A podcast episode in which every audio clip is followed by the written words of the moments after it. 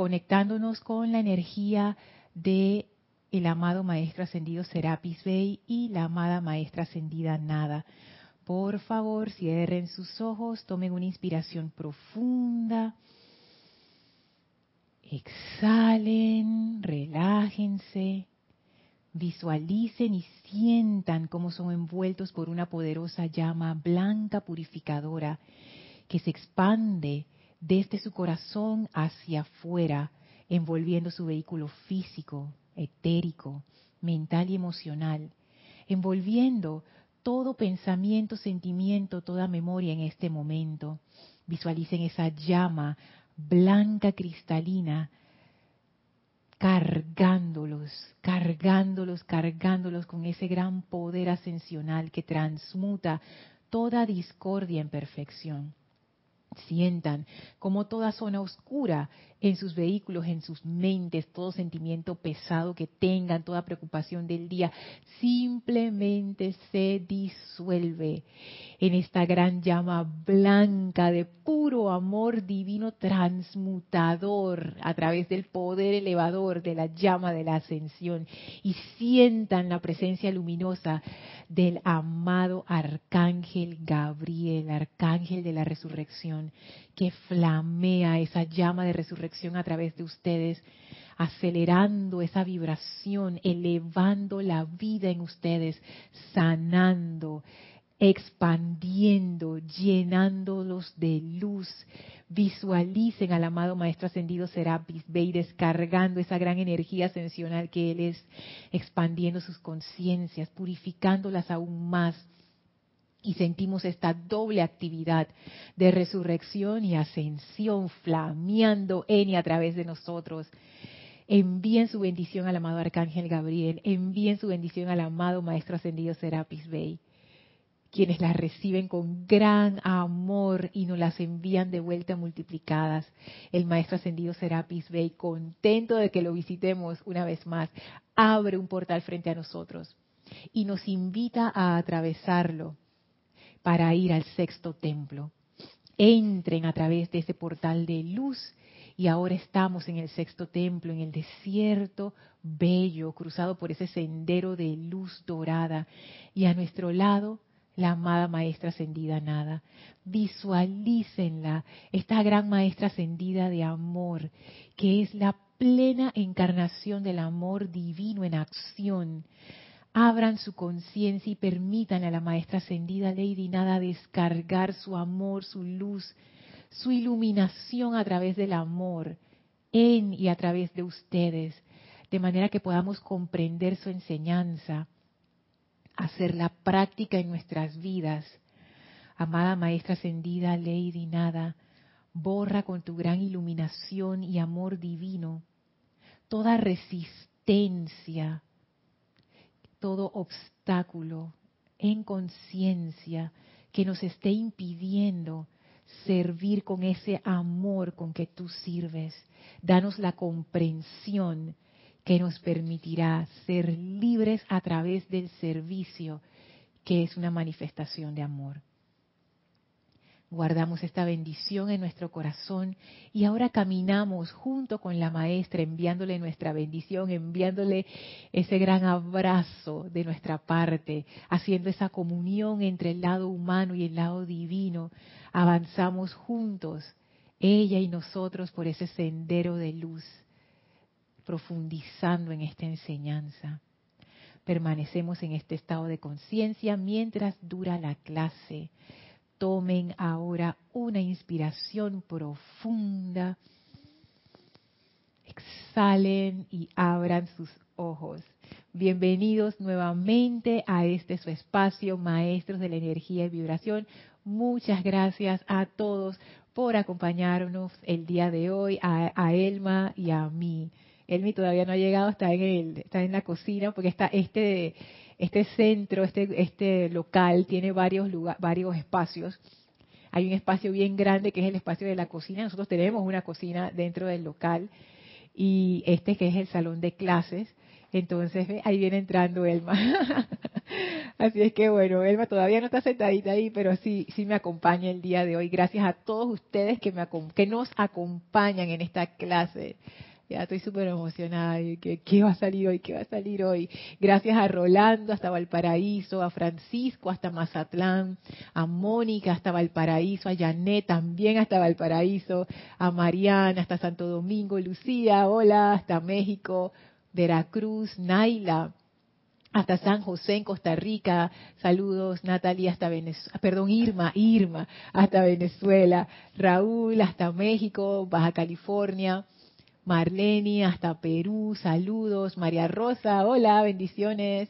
Hasta aquí en Panamá. Noelia, hasta Uruguay, bendiciones. Blanca, hola, bendiciones. Hasta Bogotá. También te manda saludos, Elma. Así es que, ah, espérate, te voy a abrir el micrófono. Ya listo. Gracias a todos. Gracias de verdad, Martín. Hola, saludos y bendiciones. Gracias, gracias por estar aquí. Gracias no solamente por saludar, que ya es como que, wow, qué lindo, sino también gracias por aportar esas preguntas, esos comentarios, todas estas cosas que enriquecen la clase. Es, fabuloso. Seguimos en la mágica presencia. ¿Me ibas a decir algo, No. Seguimos en la mágica presencia. Y en la clase anterior habíamos quedado, bueno, es que sacamos tantas conclusiones en la clase anterior. Ah, antes de seguir, quiero también darle las gracias a todos aquellos que nos ven en diferido. Muchísimas gracias, especialmente a los que nos ven desde el otro lado del Atlántico y que el horario, bueno, hace, hace difícil que uno se levante a las 3, 4 de la mañana a ver una clase. Así es que muchísimas gracias a todos los que siguen en diferido esta clase. Recuerden que igual me pueden hacer llegar sus comentarios o preguntas del tema de la clase o de cualquier otro tema a mi correo electrónico lorna.serapisbay.com. Y ahora sí quiero resumir brevemente lo que estuvimos viendo en la clase anterior, cosas que a mí me quedaron como que, wow, me, me, me llegaron lo primero es que el amor siempre está buscando una oportunidad para amar. Parece, como una, un juego de palabras. El amor siempre está buscando una oportunidad para amar.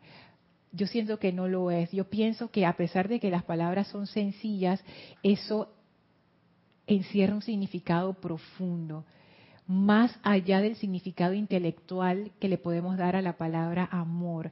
Esto que estamos hablando es una conciencia que yo siento que la maestra ascendida nada tiene esa conciencia. Yo estoy sorprendidísima porque yo no me esperaba que esa conciencia fuera así. Yo yo me esperaba algo, no, yo no sé ni qué yo esperaba, totalmente diferente. No me esperaba una conciencia práctica de amor no me esperaba un nivel tan alto, pero al mismo tiempo tan sencillo y tan natural. O sea, son, son varias cosas que yo les digo honestamente, yo todavía no, no acabo como de abarcar todo lo que, lo que esa conciencia que la maestra ascendida Lady Nada nos trae. No, no, como que no, todavía no, no, no le llego, pero lo que voy comprendiendo es que todo tiene que ver con el amor el amor es una energía y se manifiesta de manera práctica a través de nuestras conciencias. Es una forma de vida. Ajá, sí. Lo que me ha gustado de ella que me enseña de que el amor es una vida práctica y sencilla, pero Lorna, que es bien amplia. El amor lo vemos de que por encimita, pero lo hemos profundizado aquí con ella y ella me enseña de que su clase y que su personalidad es amor y el verdadero amor, no el amor retornante que voy a dormir, que mira que lo quiero, lo adoro, no. Mm. ¿Qué es lo que significa amor? Entonces, cuando ella nos ha ayudado a desglosarlo tanto para que nosotros tengamos una buena definición, mira. Sí, y sabes que una de las cosas que a mí me ha quedado es que el amor para verdaderamente experimentar este amor que ella nos da. Y aquí viene el desafío. Yo creo que por eso es que yo todavía no lo he abarcado, sí, no, no, no, no me he querido tirar de lleno porque todavía siento esa resistencia interna. Por supuesto que mi intelecto me dice, es que esto es, pero mi parte humana dice, yo no quiero ir para allá porque tiene que ver con la impersonalidad. Ese es el desafío de la maestra ascendida Lady Nada. El amor está aquí, pero necesitas bajarte del pedestal de la importancia personal e irte metiendo en la impersonalidad, porque si no, no vas a poder experimentarlo. Entonces yo quiero experimentar el amor desde mi importancia personal. O, es uno o es el otro, no son los dos. Esa es la parte que yo no me esperaba. El amor siempre está buscando una oportunidad para amar. El servicio es ese amor. Y el servicio busca esas oportunidades para amar y hablábamos que la oportunidad es transformar un evento, una situación en una bendición. Es como el momento oportuno y conveniente, pero no es desde el punto de vista externo de que yo voy a esperar que todo se alinee y entonces no, es al revés. El amor es una es una causa, o sea, el amor no está en los efectos, el amor en sí es una fuerza que genera, que hace, que produce efectos. El amor no espera que todo se cuadre para actuar. El amor cuadra todo y esa es su acción. Así mismo, Lorna. esa es su acción. Entonces, el amor crea la oportunidad. Doquiera que el amor ve esa oportunidad, el amor crea esa oportunidad, abre esa, esa oportunidad de, bendición. Cada vez que hay como una rendija y el amor la ve, ese es el momento. Eso a mí me, me, wow, me ha dejado pensando. Servir es una decisión consciente de amar, eso es otra cosa interesante. No es que uno lo hace inconscientemente. Y para servir, la atención es la clave. ¿Dónde está mi atención al momento de prestar un servicio? ¿Está en mi importancia personal o está en el beneficio de la situación? ¿Está en el amor? ¿Está en lo impersonal? ¿Dónde está? Y lo vamos a ver hoy más a fondo esa atención es la columna vertebral del servicio. O pudiéramos decirlo de otra manera, la esencia del servicio y su manifestación en sí es el amor. Pero la forma de, darlo o de dirigirlo o de encarnarlo es a través del poder de la atención. Y por eso la atención es muy importante. No personalizar el servicio fue otra cosa que vimos ese servicio no es mío y no lo hago yo. Y lo vamos a ir viendo poco a poco en los, en las siguientes partes del discurso, porque eso es algo que la maestra ascendida nada hace el énfasis desde el inicio. Y de nuevo, no es que yo lo entienda completamente, pero me doy cuenta que si ella lo repite tanto, quiere decir que esto es algo que desde la, desde la conciencia externa no es fácil de captar porque ahora mismo la conciencia externa está muy identificada con lo que es la identidad y la, importancia personal. Entonces, o el ego, como le llama también en algunos campos, el ego, esa importancia personal que uno se cree que, ah, y puede ser que uno se crea que, ah, la arrogancia, o uno se puede decir que, ay, no soy nadie, es lo mismo. Ambos casos son importancia personal. Y en ambos casos te obstaculizan. Entonces, no personalizar el servicio. El servicio no es acerca de mí, ni siquiera es acerca de la otra persona. Y vamos a ver entonces cómo, cómo se come eso, ¿no? Porque estamos en el mundo de lo práctico, lo tangible y lo visible, y entonces hablar de conceptos, eso como que puedes que en el plano mental eso funcione, pero en el plano físico no tanto. Así es que vamos a ver cómo, cómo, cómo hacemos para comprenderlo. También salió el tema de los ángeles humanos en la clase anterior, que yo pienso que eh, servir nos convierte a todos en esos ángeles humanos que llevan esa bendición cuando se necesita. La presencia de Dios es el amor, de nuevo una de esas frases que suena bonito, sabemos que es profunda, pero no, no nos hemos sumergido todavía allí y sin embargo cada quien percibe lo que es, esto es. Todavía nuestras conciencias como que no han, no, han logrado aceptar y comprender esto, pero sabemos de alguna forma en nuestro corazón que la presencia de Dios es el amor, es, es eso. Y lo importante que es tener nuestra conciencia en el amor. O sea, como quien dice, lo más importante en esta situación es el amor. No es lo que yo voy a ganar, no son las gracias que me van a dar, ni el reconocimiento, lo más importante es el amor. Entonces, esto fue lo que vimos en la clase anterior. La clase de hoy se llama las tres trampas del servicio. Y esas tres trampas la maestra ascendida Lady Nada las pone en el discurso. Y es muy interesante porque las primeras veces que yo lo leí, yo no caí en cuenta de eso. Y, y, ya cuando ya lo había leído muchas veces, yo me empecé a dar cuenta, por eso que les digo de las repeticiones, ¿no? Y que ella da varios ejemplos, como quien dice, miren esto de diferentes ángulos para que no se confundan y no se pierdan en el camino. Ojo con esto. Entonces ella da tres ejemplos en donde ilustra cómo uno se pierde al momento de prestar un servicio. De nuevo, este servicio es servicio con la visión del sexto templo. No es lo que en el mundo común llamamos servicio. Dice, ah, te voy a dar un buen servicio, servicio al cliente, no, no estamos hablando de eso, aunque eso puede ser, puede ser usado como un servicio, como lo definen acá los maestros ascendidos. Este servicio del sexto templo siento yo, y lo digo así como, como eh, no con una certeza, sino como, como poco a poco. No, esa no es la palabra, se me fue la palabra.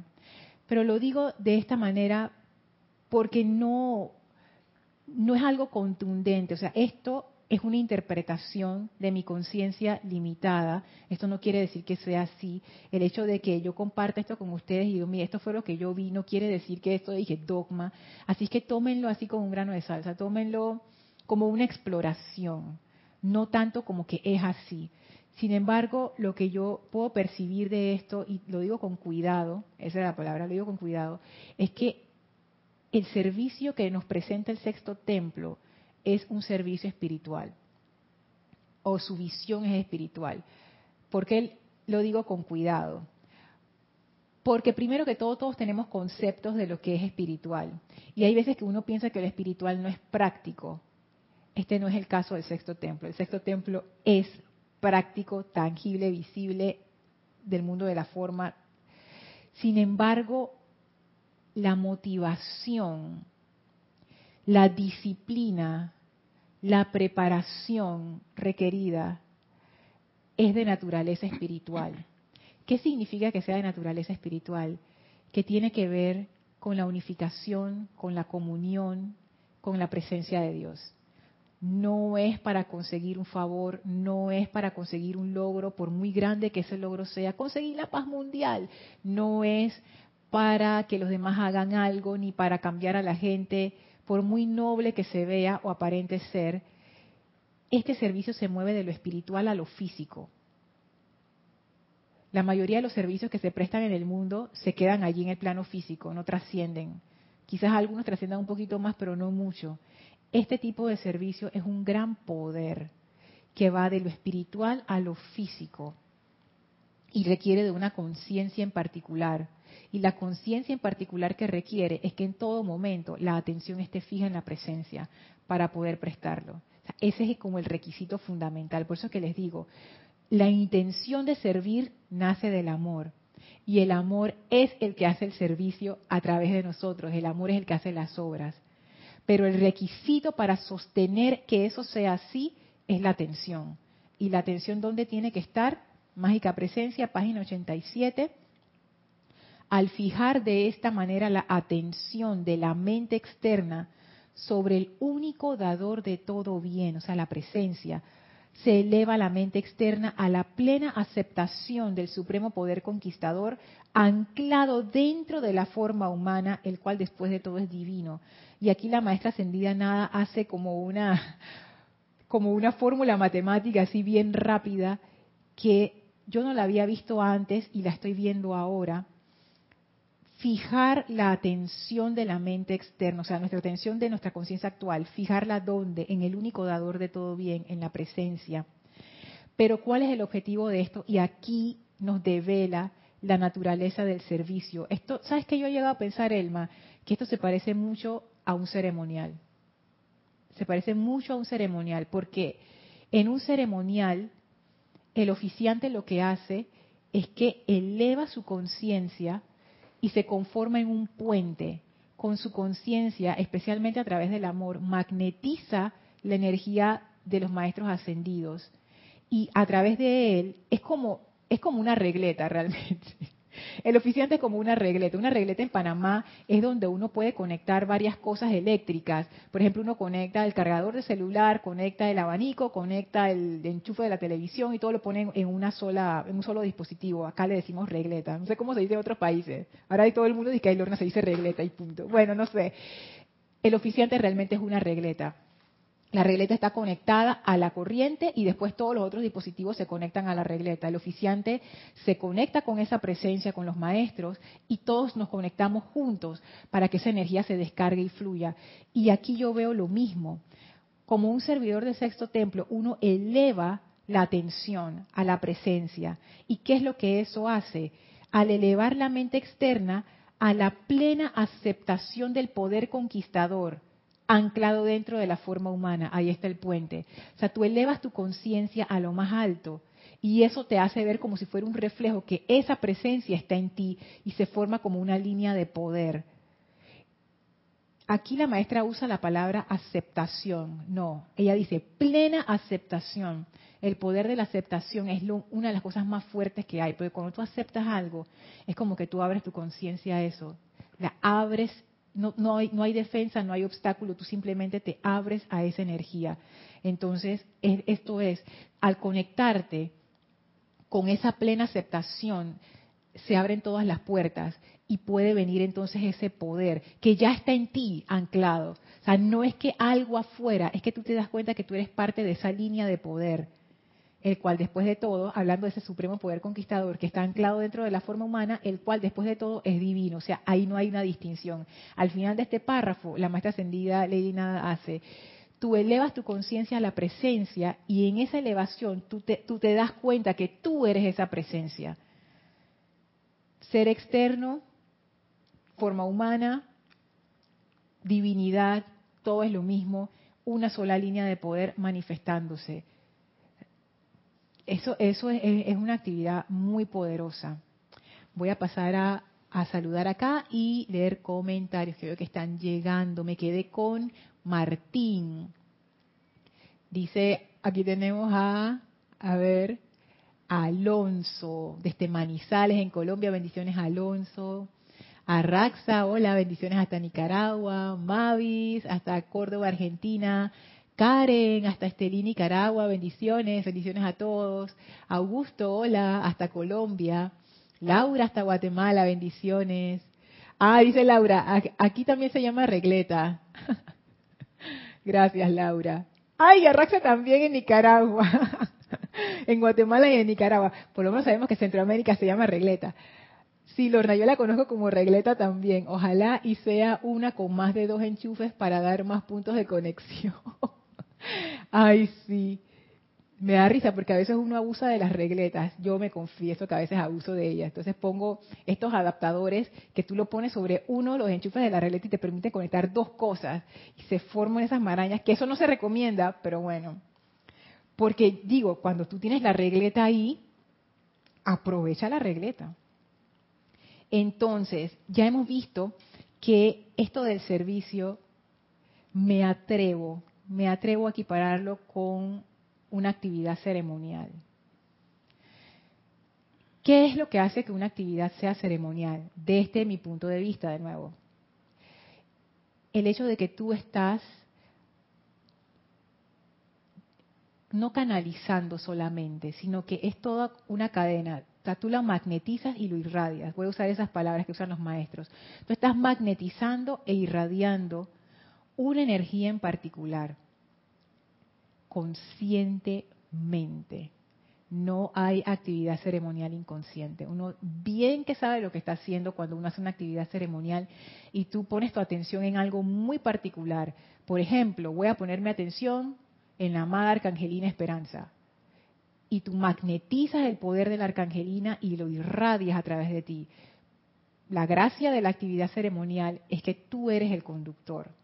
Entonces, por eso es que el énfasis de la purificación, de esos llamados a la elogia y maestría para que purifique, son tan importantes, el fuego violeta, porque si tu conductor está mal, si la regleta no sirve, tú puedes conectar todo el mundo ahí y no pasa nada.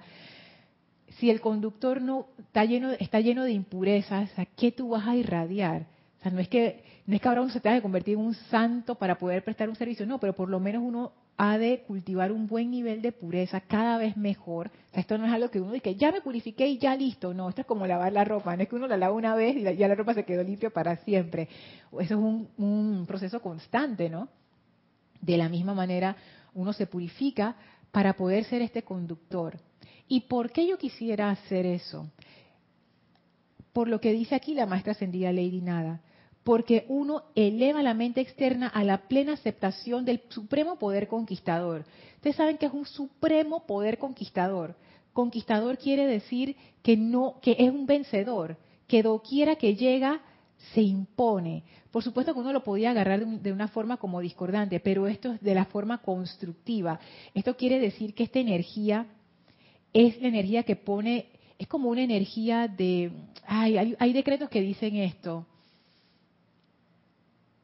y lo hacen a través del amor. El amor pone como el amor es ese control sobre toda vibración inferior a sí mismo. O sea, doquiera que la energía de amor está, todo lo demás como que se va ordenando. Cuando uno pone una vibración alta sobre vibraciones bajas, las vibraciones bajas yo me imagino que eso es como una ley de la física espiritual, yo no sé, pero es como que eso pasa. Una vibración superior pone en orden la vibración inferior. Entonces, cuando uno quiere hacer algo más allá del ordinario, un, ajo, este es un momento, bueno, yo quiero ofrecer esta bendición especial, uno se conecta con estas energías superiores que tienen gigantescos momentos ya establecidos de pura luz, de puro amor, de pura iluminación. Imagínense que están en una situación en donde se está formando una pelea generalizada en una manifestación, un grupo de personas que fueron a, exigir sus derechos, tú estabas ahí por la razón que sea, y de repente te empiezas a dar cuenta que la cosa se empezó a poner violenta. Uno puede hacer varias cosas. Si uno está medio dormido, uno se deja llevar por esa marejada y queda uno vociferando igual que todo el mundo. O uno puede hacer la invocación.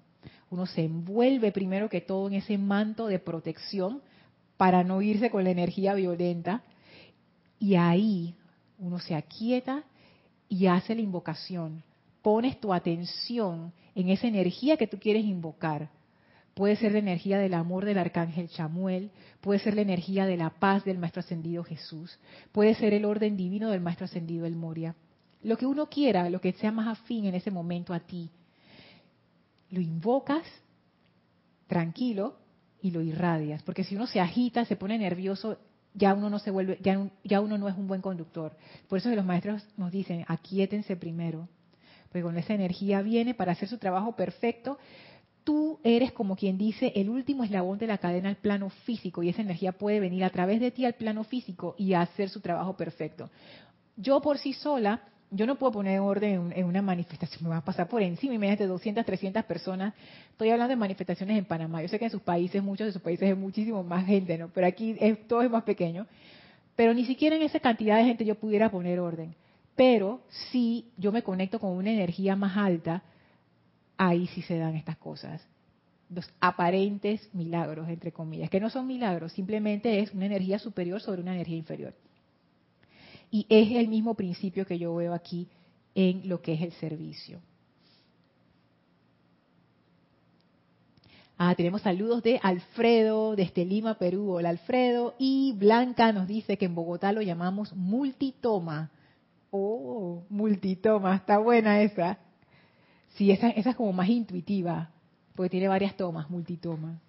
Gracias, Blanca. Qué interesante. Esas cosas me encantan. Y que en este país se dice así, en este país se dice así. Súper. ¿Cuáles son las tres trampas?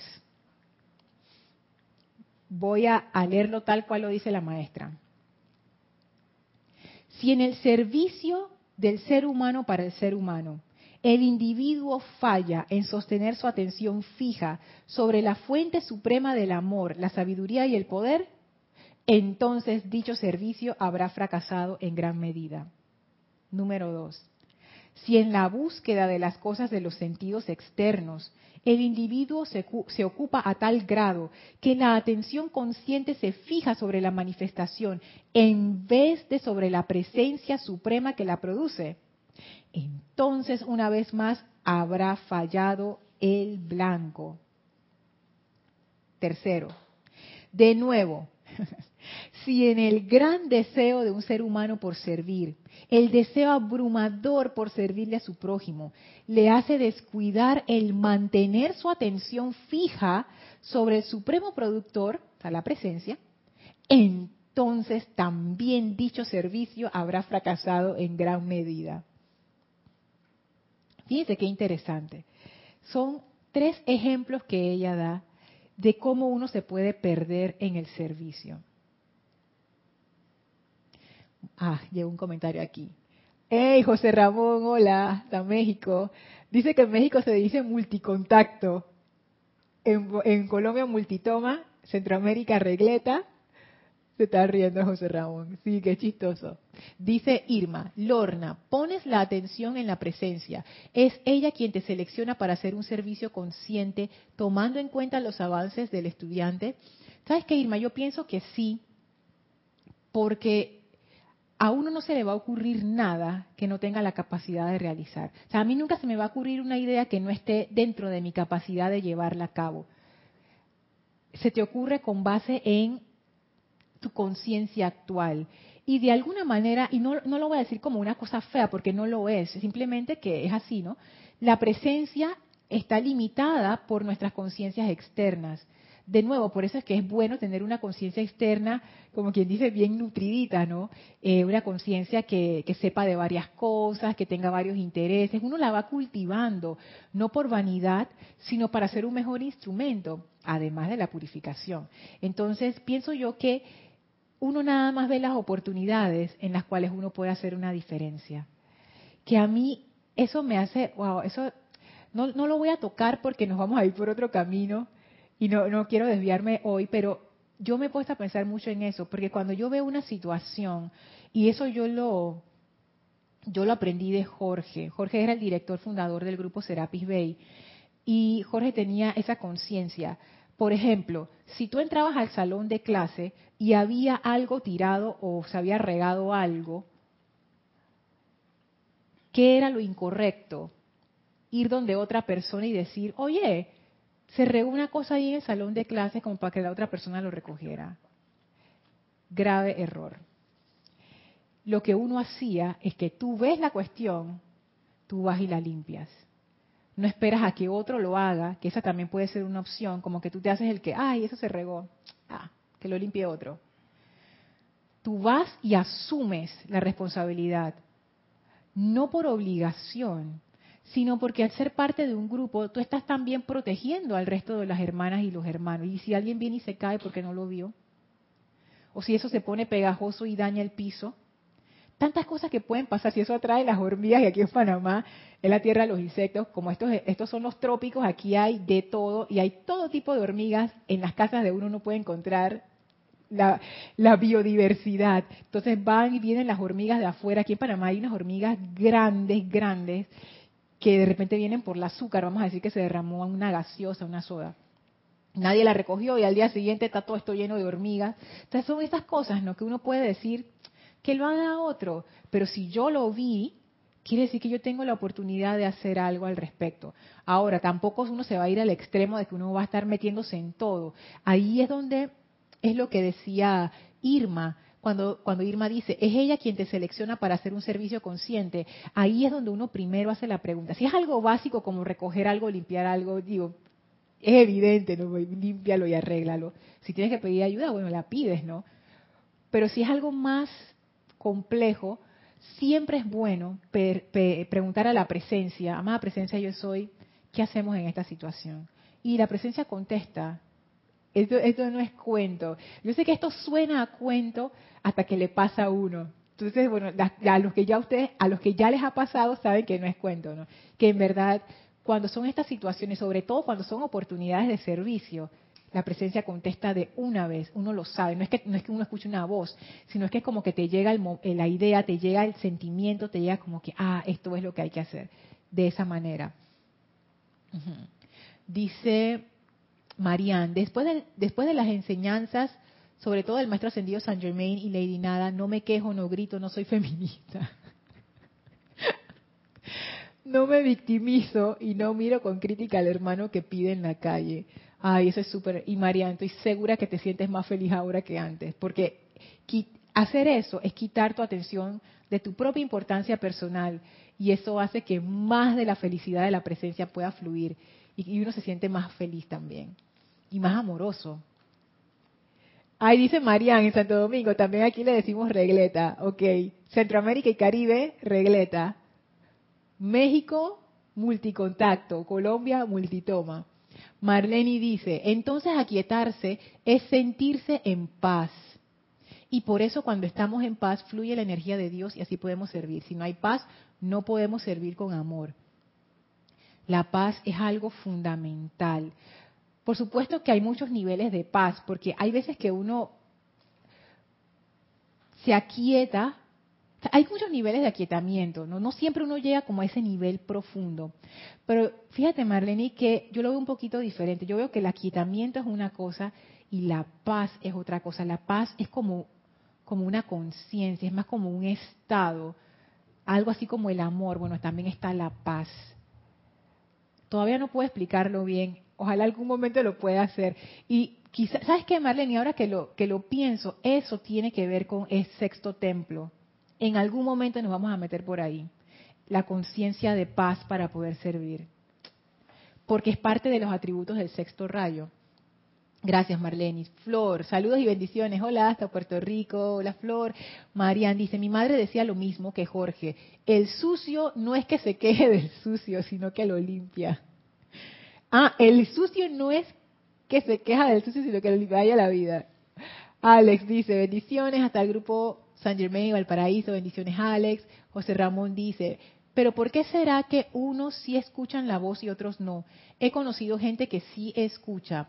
Yo lo hago a través de mi sentir en el corazón, como tú dices. así mismo lo siento yo. Una idea, un sentimiento, a través de que mi cuerpo emocional y mental están tranquilos. Claro, y José Ramón, ¿sabes qué? No es que no lo escuchen. Lo que pasa es que los maestros usan esta analogía. Ellos le llaman la queda voz interior o la pequeña voz interior. Es como una persona que te está hablando en una voz muy bajita. Si uno tiene un nivel de ruido muy grande en su mente, no vas a escucharla te está hablando, pero no la escuchas. O sea, la queda voz interior siempre está allí.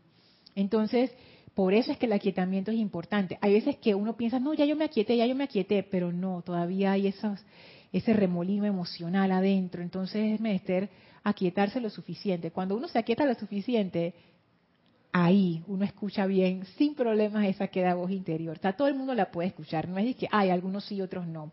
Depende del nivel de aquietamiento.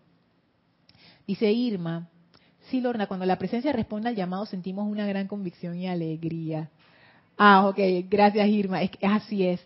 Convicción y alegría, me encanta esa combinación porque son las dos. No solamente es como esa alegría que viene de esa energía, sino que tú te sientes segura, tú sientes como esa firmeza, convicción, es esto, Sí, es un sentimiento hermoso. Marian dice, lo dije mal, el limpio es el que limpia, no el que se queja del sucio. Gracias, Marian, porque no lo había entendido. Dije, ¿cómo? Ajá, el limpio es el que limpia, no el que se queja del sucio. Está buenísimo. José Ramón dice, ¿sabes cuándo? ¿Sabes cuándo si se Ah, ¿sabes cuándo sí he escuchado que me han hablado? Cuando estoy en ese trance de quedarme dormido. Vaya, entre dormido y despierto, jaja. Sí, porque ahí, y bueno, ahí es como, puede que sí y puede que no, porque ya cuando uno se está quedando dormido, ya uno está como, como perdiendo esa conciencia, ¿no? Entonces ya uno se está distrayendo, ya la mente está como aquí y allá. Pero cuando uno está consciente, consciente y en aquietamiento, uno percibe muchas cosas. Entonces, vamos a regresar a las tres trampas. ¿Cuáles son? Y ustedes me dirán si, si ven otras cosas aquí también. Primero, si en el servicio del ser humano para el ser humano el individuo falla en sostener su atención fija sobre la fuente suprema del amor, la sabiduría y el poder, entonces dicho servicio habrá fracasado en gran medida. ¿Dónde está la atención aquí? La atención no está en la presencia. ¿Dónde sí está, según la maestra? En el servicio del ser humano para el ser humano. Tu atención está en la otra persona.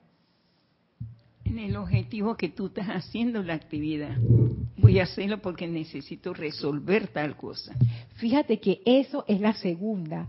En la primera, la atención está en la persona a la que yo estoy, entre comillas, prestándole el servicio. A la misma persona. Voy a, voy a poner un ejemplo.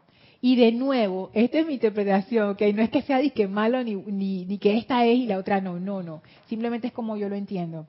Vamos a decir que yo quiero ayudar, porque acuérdense que servicio es realmente ayudar, ayudar con buena onda, eso es servicio. Yo quiero ayudar a una amiga que, que tiene un problema de alcoholismo. Entonces mi atención, en vez de poner en la presencia, la pongo en mi amiga. Y yo estoy esperando que ella cambie, que esa persona como que cambie su, su vida. Estoy, estoy poniendo mi atención en ella. Es que ella es el problema, ella es la que tiene que hacer el trabajo. Yo la estoy ayudando a ella. O sea, no estamos, o sea, estamos identificándonos con la personalidad de ella y al mismo tiempo con nuestra personalidad. O sea, nuestra atención está en la parte personal, está como quien dice en el disfraz. Ella es una alcohólica, ella tiene problemas de adicción, ella tiene esto, ella tiene lo otro. Todas son características de la personalidad. A eso se refiere. Yo estoy poniendo mi atención en vez de amada presencia de Dios, primero pongo mi atención en ti y acuérdense que era doble, o sea, no solamente pongo la atención en la presencia en mí, sino la presencia en la otra persona. Y entonces ahí se lleva a cabo el servicio. No, yo estoy poniendo mi atención de una vez en la limitación humana de esa persona. Sí. Yo, si me voy a enfocar en esa situación, lo veo para toda la humanidad. De que todos los que tienen esa situación de que consumen alcohol. Mm, Yo, eso fue lo que nos inculcaron y nos enseñaron. Ahora no digo, cuando van a hacer una actividad, hágalo grupal. Claro. Para toda la humanidad, no lo haga individual. Que eso es otro buen punto. Lo que dice Elma es que, por ejemplo, cuando uno hace una, un decreto por una necesidad que uno tiene en algún momento, vamos a decir que uno quiere uno quiere ayudar a una cantidad de personas, un Ajá. ejemplo. Vamos, vamos, a, vamos a decir exacto, eh, una ayuda sería que Una cantidad, por ejemplo, lo que estaba pasando en el país, se le pedía para toda la humanidad que estaba en esas condiciones. Ajá, puede ser eso. Por ejemplo, si hay una persona que tiene una apariencia de enfermedad o epidemia, no sé qué. O sea, no solamente pido para mi familia, No. pido para mi familia y todas las familias en este planeta y todos los países y todo el mundo. O sea, que uno como que abre ese servicio para todos.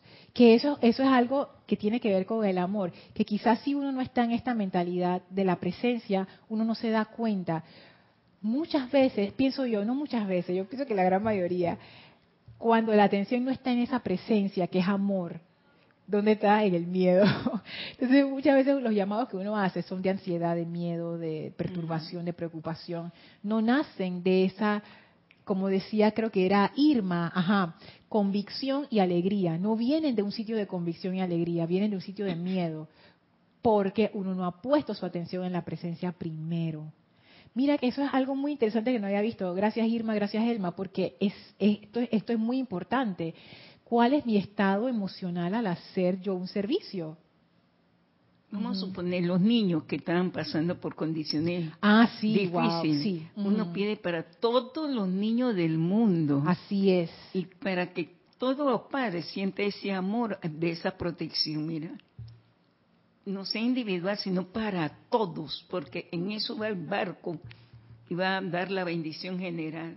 Claro. Y es que la presencia no es de que mi presencia yo soy y hay ellos que se las arreglen. O sea, la presencia es una. Y hacer los llamados grupales trae más bendición todavía para uno y para todo el mundo, porque al final uno hace la distinción entre yo y el mundo, pero a nivel de la presencia no hay esa distinción, todos somos uno. Así es que tiene todo el sentido del mundo hacer un llamado grupal. Voy al segundo ejemplo. Si en la búsqueda de las cosas de los sentidos externos el individuo se ocupa al, a tal grado que la atención consciente se fija sobre la manifestación, esa es lo que tú decías, en vez de sobre la presencia suprema que la produce, entonces una vez más habrá fallado en el blanco y esta vez la atención está sobre lo que yo quiero obtener, sobre lo que yo quiero que se manifieste. Ahí si pudiera ser, por ejemplo, yo quiero, yo voy a ayudar a esta organización porque yo quiero que me den un buen puesto. Él me dice que eso no es así. No, no, no debería ser así, pero tú y yo sabemos que eso se da. Y me gusta cómo ella lo pone. Si en la búsqueda de cosas de los sentidos externos, o sea, la maestra ascendida Lady Nada quita de una vez ese disfraz de, que de la motivación altruista que uno dice que tiene. Hay veces que uno piensa que uno está prestando un servicio por el bien de la humanidad, pero en realidad no es así, en realidad uno lo está haciendo por uno mismo. Y ni siquiera lo estoy diciendo como algo malo, simplemente que esa es la condición de nuestra conciencia, de separatividad, una conciencia que solamente está nutriendo su importancia personal y está alando atención de, de todo lo que pueda. Entonces esto, no es servicio, sino la búsqueda de cosas de los sentidos externos. Yo estoy buscando algo, yo quiero que esos sentidos externos me den algo. Y ahí está una de las trampas. Yo me estoy enganchando. ¿Se acuerdan cuando el maestro decía, llevar actos el llevar a cabo actos físicos para gratificar y satisfacer las limitaciones del yo inferior no es servicio, nunca lo ha sido y nunca lo será. Eso es ser esclavo de las creaciones humanas y constituye una correa sin fin de las limitaciones del género humano aquí se ve más claro en este ejemplo. Aquí yo estoy buscando eso. Y fíjense, esa búsqueda de las cosas de los sentidos tiene el riesgo, como dice aquí, el individuo se ocupa a tal grado que la atención consciente se fija sobre la manifestación en vez de la presencia, o sea, se te olvida. Uno comenzó con un objetivo noble, ¿cuántas veces no hemos visto eso pasar? Se ve mucho en política o en movimientos así que, mueven muchas personas. La persona comenzó haciendo algo muy bueno, pero se fue enganchando de tal manera en lo externo que al final se fue desviando, desviando, desviando, desviando, hasta que su motivación quedó atrapada por eso que quería lograr. Se le olvidó, se le olvidó cuál era el objetivo. Se nos olvida. Entonces ahí como que nos desviamos y no nos damos cuenta que nos desviamos. Y esa es la segunda trampa. La primera trampa es que yo me quedo limitada a nivel de personalidades al momento de estar sirviendo. Y lo que eso conlleva, la consecuencia es que yo me, yo me enfrento entonces a personalidades. Que si el otro me, me miró mal, que si la otra no me ayuda, que si el otro dijo, que no sé qué, y me quedo a ese nivel de personalidad, personalidad y nunca puedo trascender por encima. El trabajo en equipo es muy difícil cuando se hace desde ese punto de vista. ¿Tú quieres decir algo, Elmi? Sí. Ajá. Tú sabes que yo he tenido la experiencia y he visto que cuando las personas trabajan individualmente no logran su objetivo. La, la actividad no procede. La persona dale y dale y dale, pero es que no veo respuesta, no veo la solución pero es porque tiene su motivo oculto. Sí, Lorna, tú lo acabas de decir. ¿Cómo yo voy a tener ese motivo oculto si yo tengo que primero aceptar la humanidad como es? Y después para poder ayudar a la humanidad. Si para eso estamos aquí de intermediario, el Padre y yo y yo el Padre. Cuando tú dices que la persona trabaja individualmente no logra su objetivo, como que... Hacen sus ceremoniales. Ajá porque yo quiero vender esta casa. ¡Ay, ya la vida, Elma! ¡Qué ejemplo! ¡Ay, Dios mío! No, sí. De que voy a sostener un ceremonial en mi casa, eh, pero para es con el objetivo de vender, de vender mi casa. ¿Y qué va a pasar? Pasa el tiempo y nunca lo vas a ver. No lo vas a lograr. Porque no lo estás pensando que esa venta tiene que ser una venta general, que todo mundo pueda resolver su vida. Resolver no es que yo quiero para mí. Y yo cuando tú te quitas del medio, que yo quiero para mí, todo camina Lorna. Así es. Dímelo a mí porque yo tengo esa experiencia. Wow, es que Y esa es dura, porque a veces uno no se da cuenta de estas cosas. A veces uno no se da cuenta porque nuestra conciencia tiende a ese egoísmo. De nuevo, no lo digo como algo malo, no, que, ay, egoísmo no sé qué, no. Es que nuestra conciencia es así, porque hemos estado toda nuestra atención para dónde se va, para nuestra importancia personal, para nuestra identidad, para lo que es yo, mi, mío. Estamos acostumbrados, como decía Elma, siempre Elma lo dice, es un hábito estamos ese, habituados a solamente pensar en nosotros. Y cuesta romper un hábito que lleva mucho tiempo andando. Pero esto es algo bueno, porque darse cuenta de eso es decir, ok, por lo menos no voy a pedir solamente para que se resuelva mi situación, voy a pedir que se resuelva la situación de todos los que están pasando por eso. Ya eso es un avance ya ahí hay impersonalidad, lo ven, ya ahí hay como, el primer escalón de impersonalidad, ya por lo menos hay una buena disposición a que por lo menos esa bendición se multiplique para, para más. Entonces, estas cosas, hay que ir con cuidado con esto. Y los maestros nos dicen, miren, ustedes tienen motivaciones que ustedes ni siquiera se dan cuenta que eso está ahí. Motivaciones subconscientes. Así es que, por favor, si hay alguien que está sacando su látigo para latigarse a sí mismo, guárdenlo o bótenlo. Pues si no lo quieren votar, guárdenlo, pero no lo, no lo usen en esta clase ni nunca más. No, eso no, sirve de nada, sentirse culpable no sirve de nada. Es simplemente tomar conciencia de mm, qué es lo que está pasando, analizar lo que uno hace y por qué lo hace.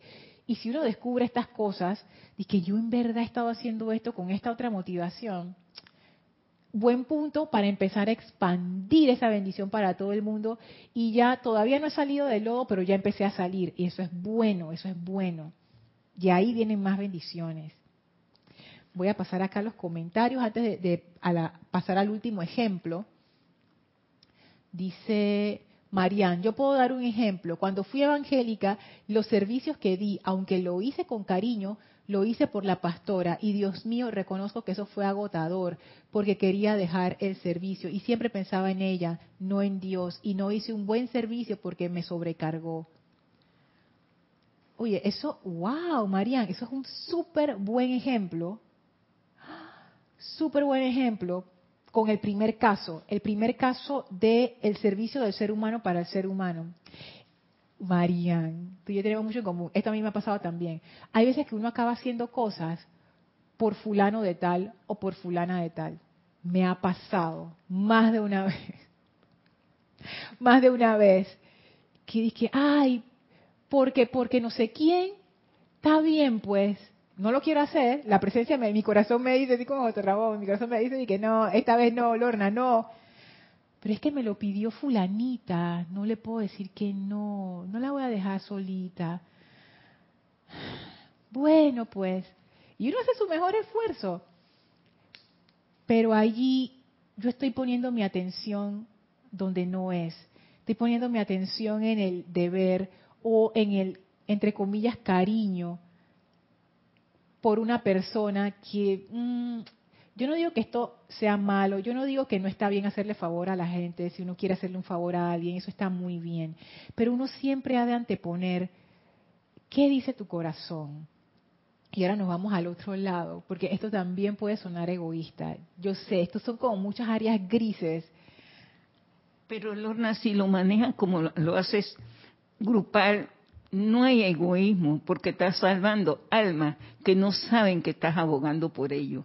Claro, pero eso es en el segundo ejemplo. En el ejemplo de Marianne es hacer algo no porque tú lo quieres hacer, sino porque alguien más te lo pidió. Entonces allí tú estás poniendo tu atención en el alguien más que te lo pidió, en el pobrecito si no lo hago, ¿cómo, cómo, cómo va a ser? Tú sabes, ¿no? Y hay veces que la gente, porque muchas veces eso pasa inconscientemente, pero hay veces que hay gente que, que, son duchos, en, que son hábiles en la manipulación emocional. Entonces te hacen sentir culpable para que tú hagas lo que ellos quieren. Eso también pasa. No digo que ese fue el caso de Marianne, pero hay veces que uno se siente obligado a hacer cosas que uno no quiere hacer. Y de nuevo, fíjense esto que dice la maestra ascendida Lady Nada al fijar de esta manera la atención de la mente externa sobre el único dador de todo bien. Primero es la presencia. El primer servicio para cualquier ser humano es alabar y adorar al yo divino. Imagínate en ese caso, María. Ahora yo lo puedo ver mirando hacia atrás, porque a mí también me tomó un rato aprender esa lección. si yo en mi corazón siento, amada presencia, esto que, que y amada presencia dice no, entonces yo invoco, amada presencia, yo soy, dime qué hacer en esta situación. O sea, yo le doy prioridad a esa presencia. Primero, primero, lo primero. No es lanzarse a servir haciendo cualquier cosa, porque después uno queda metido en situaciones en las cuales uno ni siquiera debe haber estado allí. Uno invoca esa presencia para que resuelva esa situación de la manera más armoniosa, pero uno respeta lo que uno recibe en su corazón. Por eso digo que esto también puede ser tomado como egoísmo en cierta manera, pero yo siento que poner a la presencia de primero también requiere valor, valentía de nuestra parte. Porque hay veces que uno se apresura a ponerse, entre comillas, al servicio de otros por tantas razones emocionales, por tantas falencias, dependencias, por tantas situaciones, sin escuchar y sin honrar a la voz interna. Eso nunca va a dar un buen resultado. Por muy noble que parezca la, actividad, no va a dar un buen resultado porque estamos yendo en contra de nuestra propia voluntad. Entonces, escuchar la voz interior primero y después actuar. Y ven cómo se complica la cuestión. Por ejemplo, en el ejemplo de Marian, ¿cómo tú le dices que no a alguien que tú quieres mucho y que te lo está pidiendo, pero tú en tu corazón sabes que ese no es tu sitio? ¿Cómo se, cómo se hace? Bueno, diciendo que no, de una manera amable, pidiendo la invocación a la presencia que te ilumine en ese momento, pero siendo fiel al corazón de uno, porque uno ahí uno no se va a desviar. Eso, por supuesto, toma tiempo como llegar a esa a esa a esa sintonización. Hay veces que uno se equivoca, es cierto, pero lo importante es que uno siempre esté dispuesto a darle prioridad a la presencia en la vida de uno. Sí, eso se ve mucho en diferentes religiones, grupos espirituales, eso que tú acabas de decir. Sí, es que eso es lo que dice Marían, que eso le pasó cuando ella estaba en una agrupación. Sí, ellos te ponen la situación y es lo que ellos dicen, no lo que tú realmente sientes tu corazón. Es verdad. Imagínate eso, Elma, la presión grupal, la presión social, decir que no, o sea, yo sé que hay mucho en juego, esto no es sencillo, no es fácil. No es fácil. Sin embargo, ¿qué, qué vamos a hacer? Como dijo Jorge, la protección tan grande que hay que pedirle a Arcángel Miguel para poder hacer ese trabajo. Porque tú no puedes presentarte en esa actividad. Aquí estoy yo, ¿no? Primero invocando, trabajándote a ti misma para después mandar la energía. Claro, o sea, no tirarse no, uh, uh. desbocadamente. Uno primero se aquieta, se protege, invoca la inspiración, después actúa. O sea, siempre primero la presencia, después la actividad. La actividad no es más importante que la invocación a la presencia. Que de hecho, ese es el tercer punto, el tercer ejemplo. Dice la maestra, oye, dos minutos, dos minutos, ok. Dice la maestra, de nuevo, si en el gran deseo de un ser humano por servir, miren esta trampa, esta está sutil. En el gran deseo, o sea, tú realmente quieres ayudar a la humanidad o ayudar a este grupo, ayudar a esta persona. El deseo abrumador, esa es la clave. ¿Tú la viste? Esa es la clave. ¿Qué significa cuando algo te abruma, que te nubla, que tú no estás viendo bien, que es como un peso. Esa es la clave. Es lo que decía él, uno se apresura, porque el deseo abrumador por servirle a su prójimo le hace descuidar el mantener su atención fija sobre el supremo productor. Entonces también dicho servicio habrá fracasado en gran medida. Entonces la maestra te lo dice, ojo, ojo, Ojo con ese deseo abrumador. El equilibrio es primero. Mira bien la situación en la que vas a entrar. Invoca esa protección antes de entrar a esa situación. Hay veces que uno piensa, dije, ay, que uno es estudiante de los maestros ascendidos y uno tiene que ser tan bueno. Y eso, ese bueno es un bueno malentendido o es un bueno de, de un concepto que la mente externa tiene acerca de lo que es ser bueno. En realidad uno lo que tiene es que estar bien despierto. despierto hacia la presencia, despierto hacia el mundo, nunca con los ojos cerrados, siempre haciendo el examen del corazón, sintiendo qué siento en esta situación, por aquí sí, por aquí no. La actividad de protección es fundamental, no porque, ay, me va a pasar algo y no sé qué, esa no es la forma de hacer una actividad de protección. ¿Qué actividad de protección va a surgir cuando uno hace eso con miedo? Por eso es que el decreto tan famoso que siempre usamos aquí. El de luz. Ajá. La armonía de mi verdadero ser es mi, máxima, protección. La armonía de mi verdadero ser es mi máxima protección. Si yo no estoy en armonía, si no hago ese decreto de este, ese gozo y convicción que decía Irma, ¿qué energía yo estoy atrayendo ahí? No va a ser una energía de protección, va a ser una energía de miedo. Entonces, es eso, como que esto del servicio requiere que uno esté alerta y despierto, no paranoico, alerta. La disposición de amar. el amor no es tonto. El amor no es ciego tampoco. El amor está bien consciente de lo que está ocurriendo alrededor, bien consciente de esa energía que necesita ser puesta en una vibración superior. Y para hacer eso, uno ha de estar conectado con la presencia, porque si no, lo que pasa es como cuando uno va a la playa y no se da cuenta que tienes la ola detrás y viene la ola y te da vueltas y vueltas y vueltas sobre la arena y tú, ¿qué, qué está pasando? Cuando uno se mete al mar, uno se mete con los ojos abiertos, viendo bien la situación. Ningún capitán de barco se echa a dormir en el timón del barco ningún buen capitán, ningún buen capitán que quiere llegar al otro puerto seguro. O sea, tú siempre estás alerta. Ningún piloto de avión que quiera llegar a su destino y llevar bien a sus pasajeros se echa a dormir sobre los controles de que Ay, el piloto automático hace el trabajo. Estás alerta toda la distancia. No porque vaya a pasar algo malo, no por el miedo, simplemente porque eso es lo que uno hace. Tú estás manejando un avión Estás volando, que es una cosa maravillosa ya de por sí. Tienes muchos indicadores técnicos, tu atención tiene que estar en eso, tu atención tiene que estar, no que tú vieras lo que me pasó con mi esposa y hablando con el copiloto. No, tu atención está en lo que estás haciendo en el momento, porque ahí es donde ocurre el descuido. Igual en nuestras vidas, ¿dónde está nuestra atención? En el momento en que nos distrajimos, nos fuimos. Ahí es donde, donde uno se resbala. Bueno, vamos para a terminar leyendo los comentarios que quedan. Dice Marianne, los cómics, así los dibujos animados, nos enseñan que los villanos, entre comillas, comenzaron haciendo algo bueno. Así es. Y se perdieron en el camino. Blanca dice, Lorna, veo que, por ejemplo, si como el líder social coloco la atención en la presencia, el servicio a la comunidad sería mucho más efectivo. Exactamente.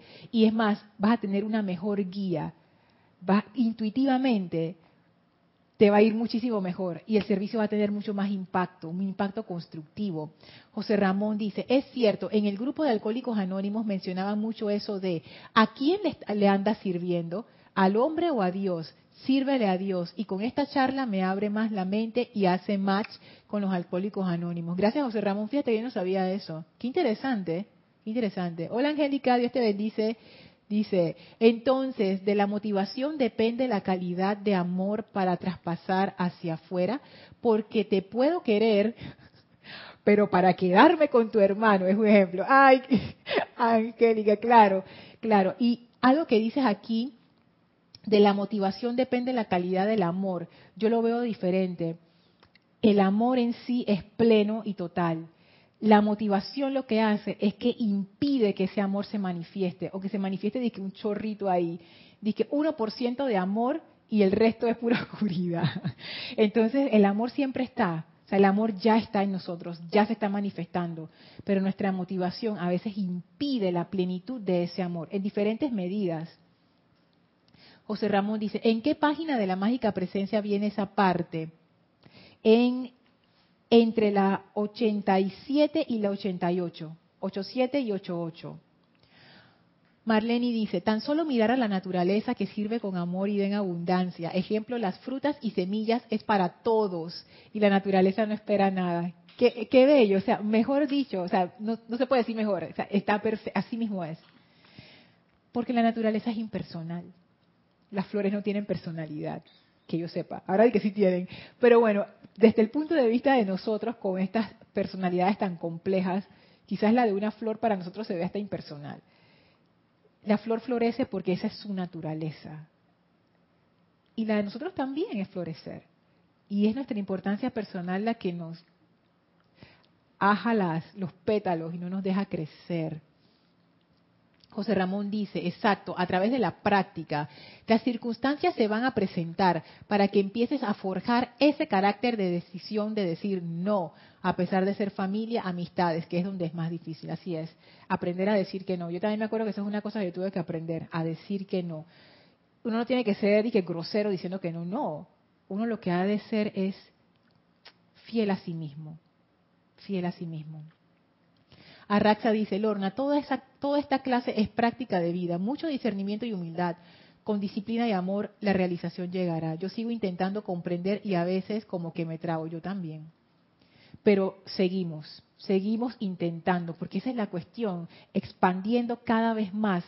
Y así es que crece nuestra comprensión. Dice Irma, ay Elma, gracias por esa ayuda de pedir al Arcángel Miguel. Lo que tú decías, Arcángel Miguel, mira, para la protección, lo mejor. María Rosa dice, esto nos lleva a controlar la personalidad disque positivamente impulsiva. Así es, a no, no tirarnos de cabeza disque porque es un servicio. No, no, no. Elma dice, no, María Rosa, no. Tranquila. Primero uno habla con su presencia y después uno actúa. Mavis dice, como instructora, pedir al grupo voluntariamente decretar, por ejemplo, salud para el país y el planeta, sosteniendo el concepto inmaculado, está sirviendo incondicionalmente.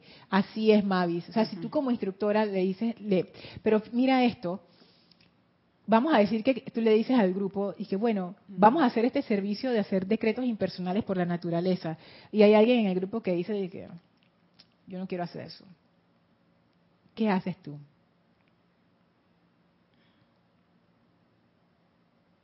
Hay que aceptarlo si no lo quiere hacer. Exactamente. Tú hazlo. Exactamente. Tú bríndalo. Exactamente. ¿Ves? El servicio no quiere decir que todo el mundo lo va a hacer y que todo el mundo se va a cuadrar con lo que uno dice y que todas las cosas, porque hacer eso es lo que decía aquí uno de los, de los ejemplos, en realidad dos, cuando yo pongo mi atención sobre la persona y cuando pongo mi atención sobre los resultados yo tengo la expectativa de que todos vamos a hacerlo. No, no hay expectativas en este servicio. Gente, voy a hacer estos decretos. Me parece que es una buena idea. Si alguien quiere sumarse, bienvenidos sean. Listo. No se, no se puede dar un servicio obligado. No se puede dar un servicio obligado porque la energía de la obligación es muy diferente a la energía de la alabanza y de la adoración, que es la energía que se evoca aquí para dar un servicio. Naila nos da buenas noches. Ajá, Mavis dice, y dejar que no y dejar, dejar y que no lo hagan. El que quiere y voluntariamente, así mismo es. Tener eso presente siempre. Y ojo de nuevo, antes ya de, ay, como siempre me pasé, bueno, antes de cerrar que me parece que esto es importante. Cuando uno está dando servicios grupales y no todo el mundo está como quien dice, eh, no todo el mundo ha, ha, aceptado el servicio grupal y hay gente que sí, hay gente que no, no sé qué. Ojo con el desánimo, porque si hay desánimo, eso es un indicador que uno tenía una expectativa. O sea que momento de reforzar la impersonalidad allí. Porque en realidad si lo hace uno, si no lo hace nadie, si lo hacen todos, ¿qué importa? Igual tú lo vas a hacer porque tú lo quieres hacer. Y lo vas a hacer con amor. Y si se suman, mejor. Pero si nadie se suma, está bien. Yo lo hago con el mismo amor. Entonces cuando haya desánimo en situaciones grupales, de servicio grupal, ojo, allí es la segunda trampa. Estoy poniendo mi atención sobre la manifestación en vez de la presencia. Así es que bueno, con esto terminamos la clase. Vamos a despedirnos de la maestra ascendida Nada. Por favor, cierren sus ojos, visualícenla al lado de ustedes, envíenle su amor y gratitud. Gracias por esta enseñanza. Amada maestra ascendida Nada, ilumínanos para comprender todavía más esto del servicio impersonal que podamos ser esos servidores prácticos y amorosos en nuestras vidas y esferas de influencia. Te damos gracias. La maestra ascendida nada feliz abre un portal frente a nosotros, el cual atravesamos para regresar al sitio donde nos encontramos físicamente, expandiendo esa bella radiación de ella que es puro amor divino. Tomen ahora una inspiración profunda, exhalen y abran sus ojos. Muchísimas gracias por habernos acompañado. Gracias Elma. Gracias a todos por sus comentarios. Muchísimas gracias. Nos vemos el próximo jueves. Esto fue Maestros de la Energía y Vibración. Y yo fui, y que yo fui, yo soy Lorna Sánchez, dándoles ese amor y bendición de la presencia de Dios que se manifieste plenamente a través de ustedes. Muchísimas gracias por todo. Mil bendiciones.